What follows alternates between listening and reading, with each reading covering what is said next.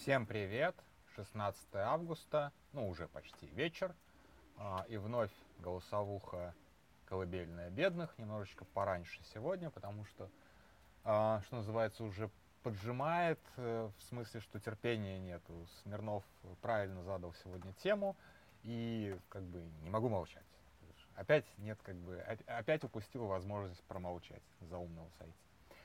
Вот, и, конечно же, тема сегодня это а, а, разоблачение Киев-Поста, что Навальный у нас не настоящий, а вовсе даже резиновый, а, штампованный, и а, за него пишет а, тексты Георгий Албуров, если я правильно ставлю ударение, простите, если неправильно.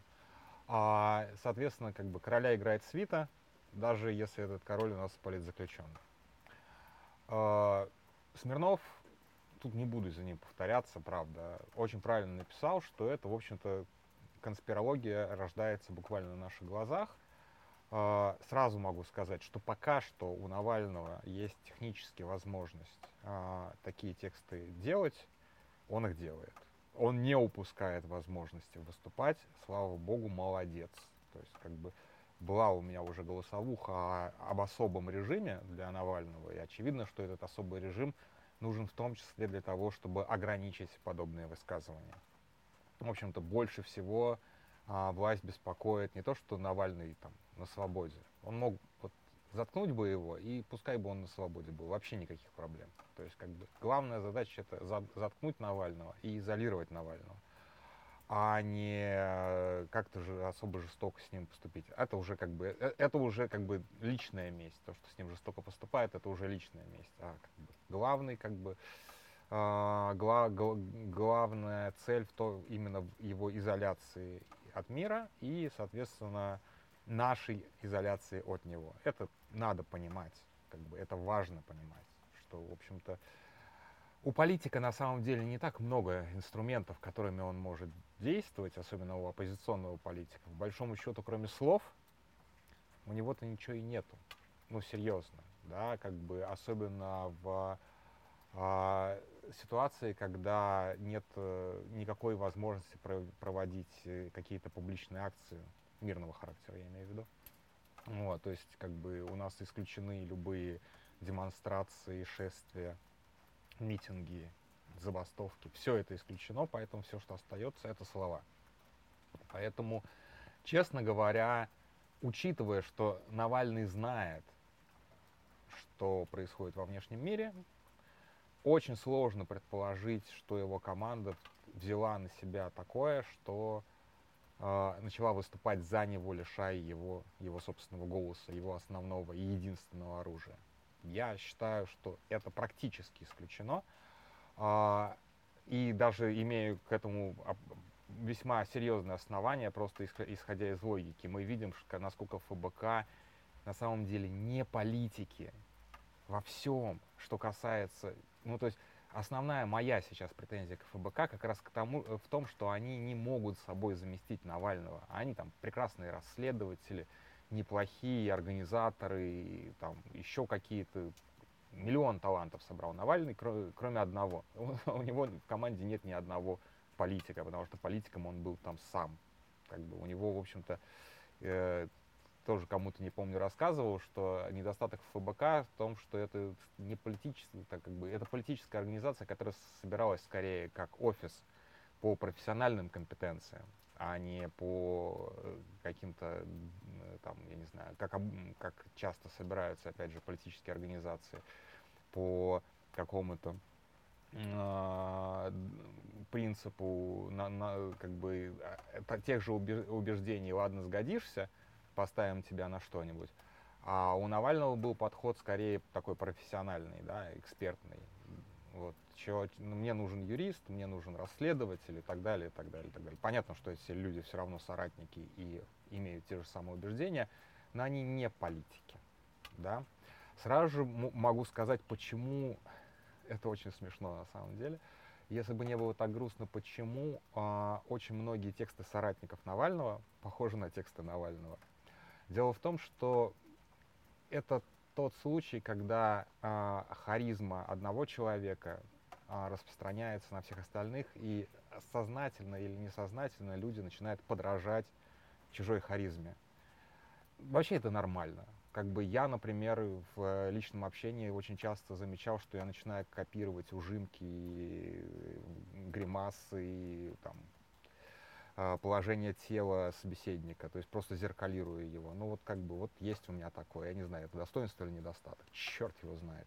Вот то же самое, вот как бы я знаю, что Никита а, меня слушает. А, Никита Кулаченков, а, человек, который был в ФБК еще черт знает когда, один из таких первых соратников Навального. Вот посмотрите его видосы, как он ремонтирует машину в гараже, я потом докину ссылку. А, блин, у него тоже как бы интонации прям Навального. Он с Навальным не общался уже приличное количество времени, а интонации до сих пор. Вот как бы, что называется сильная харизма. То есть как бы, да, действительно, стилистически а, тексты ФБК очень сильно пересекаются с текстами Навального. Это правда так. Просто потому, что стиль этой организации свои харизмы задал Алексей Навальный. Все, на этом как бы разоблачение разоблачение а, этого, как его там, господи, Киев поста я просто закрываю. Не, не о чем здесь больше разговаривать. Уже 6 минут говорю. А теперь э, по поговорим о том, почему это произошло, зачем, как бы, почему вообще люди начали раскачивать э, эту тему. А, начну с украинской стороны.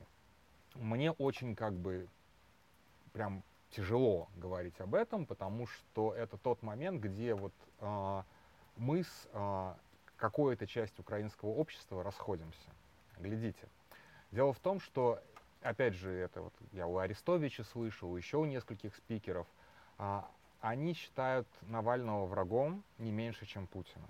А, почему? Потому что Навальный это очень хороший шанс для России дешево выйти из этой ситуации, относительно дешево выйти из этой ситуации. Ну, то есть представляем себе, что там Путин, условно говоря, путинский режим э, падает, Навальный приходит к власти, нормализация отношений с Западом, а Россия больше не пария, снимаются все санкции, а, опять у Украины возникает конкурент, условно говоря, на Востоке, опять все внимание всего свободного мира переключается на Россию, Украину все бросают, забывают, и, в общем, как бы Запад опять спасает Россию. Я, в общем, и видос об этом делал, опять же, и, и голосовухи записывал. То есть это, в общем-то, такой паттерн поведения Запада, который вот постоянно есть, что как только Россия, в России начинается нормализация, Запад сразу же бежит с распростертыми объятиями. Ура, э, наш хулиган вернулся в родную семью. Э, обогреем, отмоем, э, денег дадим э, и так далее, и так далее. Как, как бы для Украины это не очень выгодно, потому что для Украины в случае, если, условно говоря, приходит к власти, как пишет Навальный, верные собянинцы, режим санкций так и остается в какой-то мере, конфронтация в любом случае так и остается, она медленно-медленно заглаживается. У Украины появляется шанс срубить побольше репараций, чем в случае нормализации, если таковое вообще возможно будет вообще в принципе. Это вопрос репарации. Это очень такая как бы деление шкуры неубитого медведя. Не хочу сейчас об этом рассуждать вообще. А, ну и так далее. То есть по большому счету действительно для Украины изолированная от мира России а в какой-то перспективе сред... там краткосрочной, может быть даже среднесрочной, ну выгодно.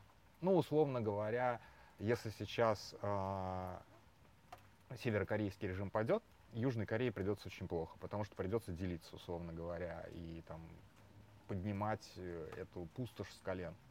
Вот. Здесь не совсем такая ситуация, но тем не менее, как бы мир, естественно, будет больше озабочен тем, чтобы вернуть Россию он трек, а, чем э, помочь Украине восстановиться после этой войны.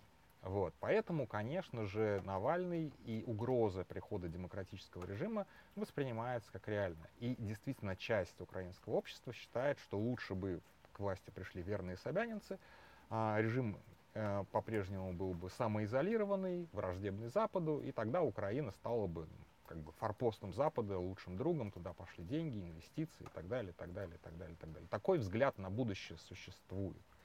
Вот, поэтому, конечно же, Навальный воспринимается как враг. Его мочат. Вот, да, буквально его мочат. Это как бы, тут не надо как бы делать вид, что а, Украина не использует в войне все возможные методы. Украина ведет войну на выживание и понимает это выживание так, как она ее понимает. Ну, ладно, закончили с Украиной. У нее есть интерес мочить Навального, не у всей Украины, участие. Вот, я этот интерес не разделяю. Я считаю, что скорейшее окончание войны э, и скорейшая нормализация отношений а, э, выгодна обеим странам и в среднесрочной, и в долгосрочной перспективе. И вот этот вот взгляд, условно взгляд Арестовича на а, реальность, он не верен. А, но спорить я с этим не буду. Спорить с людьми, которые воюют, условно говоря, воюют за выживание, в общем-то, не очень благодарное дело, серьезно. Так что вот как бы все по, все по Украине. Теперь по, тем, по всем остальным, кто начал раскачивать тему еще до публикации Киев поста, начал раскачивать тему, что вот Навальный это не сам написал. Начну я здесь с Михаила Борисовича Ходорковского, как такого прям самого интересного примера. Дело в том, что Ходорковский был абсолютно в аналогичной ситуации, прям стопроцентно аналогичной ситуации из, а, еще из СИЗО, то есть еще когда его не отправили в колонию, он начал писать а, тексты. А, тексты именно такого программно-политического содержания и весьма не, неожиданного для своих сторонников. Как бы одни только заголовки, там кризис либерализма, левый поворот, левый поворот 2, левый поворот 3. Вот это все, что самое как бы примечательно, вот прям примечательно, что эти тексты брали на публикацию «Коммерсант» и «Ведомости». Вот представьте себе, чтобы сейчас «Коммерсант» или «Ведомости» взяли колонку Навального на публикацию. Вот насколько изменилось время. А тогда это было нормально. Причем это было не на правах рекламы. Это просто письмо из колонии и все остальное. А, я на самом деле подозреваю, что действительно Ходор это писал а, не сам, эти тексты.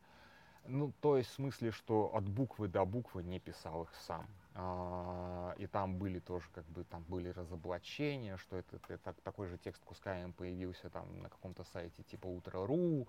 Ну, какой-то там на самом деле тоже очень мутная история. Такое ощущение, что тексты опубликовали за одним числом. Эти тексты приписывали такому политтехнологу, вы наверняка его знаете, Станиславу Белковскому, который тогда был вот прям на супер подъеме а, еще кому-то, каким-то менеджерам Ходорковского, у которого был конфликт, якобы чуть не Невзлину приписывали этот текст. Ну, в общем, сомнений было вот то, то же самое, как бы, вот как бы Албуров это новый Невзлин или новый Белковский. Я думаю, что на самом деле было не так. Я думаю, что действительно технические тексты э, писали за Ходорковского э, по тезисам, потому что просто не, не потому, что как бы Ходорковский Э, не мог написать эти тексты, а просто потому, что для таких сложных текстов э, э, он как бы, ну, я не, не вижу в нем тал талантов, условно говоря, человека, который пишет вот именно такие тексты. Тезисы набросать, да. То есть, как бы, опять же, никакой большой проблемы в этом нету. Как бы, если человек тезисно считает, что его текст передан верно, то значит, как бы все верно. Остальное там, там словоформы, шуточки, прибауточки, это уже... То есть это действительно тексты Ходорковского, даже если технически он их не писал, а надиктовывал тезисы там, через адвоката, передавал каким-то образом. Не вижу в этом ничего такого. То есть это все равно тексты Ходорковского. А, и теперь он раскачивает, потому что, как бы, я не знаю почему. Теперь, причем тезисно, опять же, эти тексты очень сильно пересекаются, особенно вот первый текст «Левый поворот», там тоже есть и прыжок на Ельцина и все остальное. Вы это просто почитайте, как бы в 2005 году написано, сейчас 2023, ну ничего не изменилось. И там есть тоже как бы обращение, условно говоря, к тогдашним э, актуальным а, либеральным политикам, к а, Хакамаде, к Рыжкову, еще третий там кто-то был, я не помню уже. А, ну вот, да, кстати, где Володя Рыжков? Куда он делся? Его же так втягивал э, этот самый Венедиктов через это электронное голосование. Всю эту чепуху с электронным голосованием как бы разменял на Володя Рыжкова. Где тебе Володя Рыжков? Куда он делся? Где этот прекрасный политик? Куда как бы... Куда, куда, куда его промыло? Вот. А, так вот, э, э, то есть как бы там тоже были, как бы, то есть даже структурно эти тексты немного похожи. Ну, видимо, в тюрьме людям приходят примерно одни и те же мысли в голову. Это, опять же, это не значит, что Навальный списал Ходорах. Я думаю, что Навальный забыл об этих текстах, как бы, потому что они, они не сыграли ничего. То есть они, как бы, они упали куда-то в пустоту, эти тексты. А, на самом деле, возможно, и к сожалению, а может быть и к счастью, потому что если, например, почитать тот самый «Левый поворот 3», например, то там скорее правый поворот, чем левый, потому что посмотреть на все эти там а, пункты, э, там и ограничение миграции, еще какая-то такая чепуха, короче, вот, вот, вот именно как бы то, чтобы тогда было в тренде, условно говоря, чтобы вот попасть вот какой-то такой популистский, популистский этот самый зазор, э, там много чего такого вставлено, вот, так что там далеко не, не левый поворот, мягко говоря. Вот. И теперь Ходорковский зачем-то раскачивает ту же самую историю. Нафига? Нафига? Ну просто как бы, просто бесстыдство. Дальше. А, ну, наш, не нашист Кирилл Мартынов, с ним вообще все понятно. Как бы, ну, то есть человек, да, либеральное крыло Единой России, оно никогда не, никогда не существовало, но, видимо, по-прежнему действует. Вот, и его координатор по-прежнему координирует. Молодец, старайся. Вот служи, дурачок, получишь значок. А, дальше. А, про Каца ничего не могу сказать, потому что просто не смотрел, не видел его реакции. Ну, видимо, она там тоже какая-то была. Мне больше всего понравилась, конечно, Ксения Анатольевна. Ну, про Ксению Анатольевну мы вообще все прекрасно понимаем. Вот, человек, в общем-то, я бы не совсем не, совсем не стал отказывать ей в субъектности. Но у нее вот примерно субъектности на уровне Евгения Пригожина. Да? То есть, как бы, это вот, как бы, ну, мы все понимаем. Мы все понимаем. Ну, просто, как бы, зачем вы... То есть, понятно, зачем, но зачем мы, опять же, их слушаем? Вот, как бы, все, все же с людьми с этими понятно, от и до. Вот. Ну и самое главное, да, как бы тезис про верных собянинцев и про некий там постпутинский режим, но который сохраняет общие черты путинского режима. А, вот я думаю, что на самом деле все те люди, которые сейчас высказываются и ищут конспирологию вот это вот, раскачивают, что этот текст Навального писал не Навальный, вообще так или иначе пытается атаковать Навального, при этом осторожно так оговариваясь, но он же политзаключенный, поэтому мы сильно пиздить его не будем, так просто это самое поплюем ему в затылок, пока он отвернулся, пока он не может ответить толком. А все эти люди, вот до войны я про себя их называл такими хранителями статус-кво. То есть они как бы оппозиционеры, но они оппозиционеры его величества. То есть по большому счету, что они, как бы, что они, кто они? Они такие же выгодопол, выгодополучатели режима, нашедшие свои какие-то уникальные ниши в этом режиме, а, несущие определенные риски, безусловно, но риски не навальнистские, скажем так, не навальновские, не навальнистские риски. Вот, то есть и не риски быть отравленным, и не риски быть там посаженным, а риски там, ну, Собчак обыск был, например, у там, я не знаю, у, там, у, у Венедиктова радиостанцию наконец-то окончательно закрыли. Ну, как бы хозяин дал, хозяин взял, опять же, тут как бы какие могут быть претензии вообще. Вот, а, ну и так далее. Вот эти вот, и все эти люди, они любили вот эти вот, о чем опять же Навальный пишет, они вот внутри этой системы вели эти свои какие-то мутные игры. И, конечно же, их прямо мечта золотая сейчас это вернуться к бизнес as usual. То есть, в общем-то, сделать вид, что вот этих полутора лет не было, этой войны не было. А, давайте вернемся к 23 февраля 2022 года, бизнес as usual, будем готовиться к очередным выборам Путина, поиграем в электронное голосование, поиграем в независимых кандидатов, поиграем в ну, во все вот эти вот мутные игры, на которых как бы эти люди держали свои посты, были вхожи в какие-то кабинеты, э, обкашивали какие-то вопросики и так далее, и так далее, и так далее, и так далее. Жалкие, стыдные позы. Вот просто жалкие, стыдные позы, которые занимают эти люди, которые, в общем-то, продали свое собственное достоинство ради того, чтобы не знаю чего. Просто я не, как бы, я не понимаю мотивации. То есть зачем, как бы, за, за, за, зачем, зачем ты так, как, зачем ты такое? Вообще непонятно. То есть, как вот, ну, опять же, я понимаю, как бы, у, у Собчак вообще семейная история, там, в общем-то, как бы, может быть, и деваться-то особо некуда было, как бы жизнь затянула. Вот. Но остальные, остальные более субъектные, остальные могли выбрать себе более какую-то активную роль, идти действительно поменьше компромиссов. Ну, опять же, как бы за, заканчивая с авторством Навального, блок Навального уже назывался «Окончательная битва между добром и нейтралитетом». Ну, как бы вам судить, э, Навальный добро или нет, но главным врагом он провозгласил именно нейтралитет. И вот его текст это еще один эпизод его битвы с нейтралитетом. Да, что не будьте а, позорными соглашателями, а, не будьте а, слугами режима даже вот на пол шишечки, не играйте роль в путинской мозаике, не играйте роль в АПшной мозаике. Прекратите ходить на совещания, прекратите исполнять чужую волю, прямо или косвенно. Вот в этом как бы был его посыл. Понятно, что он просто как бы он клеймит людей, которых он считает неисправимыми. И действительно их даже война, в общем-то, не исправила. Ну, ладно, окей, может быть, Максима Каца исправила. Я не хочу прям к нему прям э, совсем строго. Он самый молодой, наверное, самый умный из всех перечисленных там в письме.